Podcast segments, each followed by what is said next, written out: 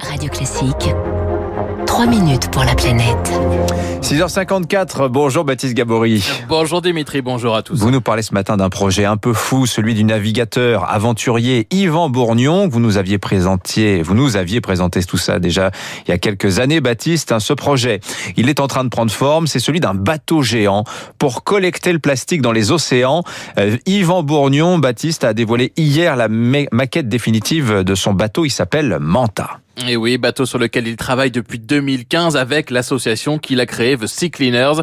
Des milliers d'heures de recherche, 30 salariés qui, qui travaillent déjà sur ce projet. Le Manta, c'est 56 mètres de long, 26 de large et 62 mètres de haut et deux techniques développées pour ramasser les plastiques. Yvan Bourgnon. La première, c'est de naturellement piéger les plastiques entre les coques du bateau et les capter ensuite avec des tapis qui font remonter les déchets à l'intérieur du bateau dans l'usine d'embarquer. La deuxième, c'est à l'extérieur du bateau avoir des filets de surface qui vont capturer jusqu'à un mètre de profondeur les plastiques qui traînent à l'extérieur du bateau. C'est tel un râteau qui ratisse la mer à près de 50 mètres de large. Objectif collecter une à trois tonnes de déchets par heure et de 5 à 10 000 tonnes de plastique chaque année.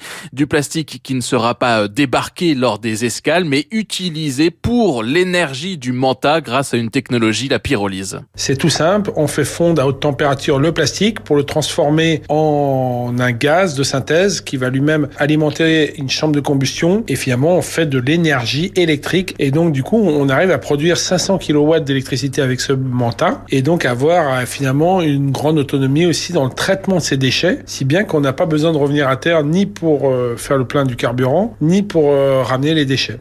Sur le Manta, également 1500 mètres carrés de voiles, mais aussi 500 mètres carrés de panneaux solaires, deux éoliennes. Au total, le Manta sera autonome à 75%, une performance exceptionnelle, dit-il. Alors, le voilier géant ne va pas aller chercher les plastiques au milieu de l'océan. Yvan Bourgnon veut se concentrer sur le littoral et les estuaires des grands fleuves. Notre objectif avec le Manta, c'est d'aller à la source du problème. Donc plutôt vraiment très près des côtes, capter ce déchet plastique qui flotte avant qu'il se désagrège, avant qu'il deviennent des microparticules et qui finissent euh, quelques années plus tard effectivement dans la bouche des oiseaux et des poissons. Il y a 20 fleuves dans le monde en gros qui représentent 60% de la pollution mondiale. On a une grande chance de capter une grande partie de ces plastiques, en Asie du Sud-Est notamment.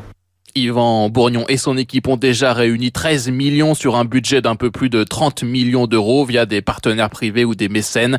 Objectif mettre à l'eau le Manta en 2024, un projet euh, qui ne convainc pas hein, tous les spécialistes de la pollution plastique. Jean-François Giglione, par exemple, directeur de recherche au CNRS, il parle d'un bateau exceptionnel par son autonomie, mais reste réservé sur la possibilité de collecter le plastique. En fait, on sait que 90% des déchets euh, en mer sont déjà fragmentés sous forme de micro plastiques qui sont inférieurs à 5 mm et qui ne seront pas récupérés euh, par ce bateau révolutionnaire euh. Et puis ce qu'on sait aussi, c'est que euh, les plastiques, en fait, ils sont à 1% seulement en surface. La majorité des plastiques, ils sont soit dans le fond des océans, soit dans la colonne d'eau, donc c'est juste impossible à nettoyer. Les solutions définitives qui vont résoudre la pollution plastique, elles vont se placer à terre et pas forcément dans ce type de projet.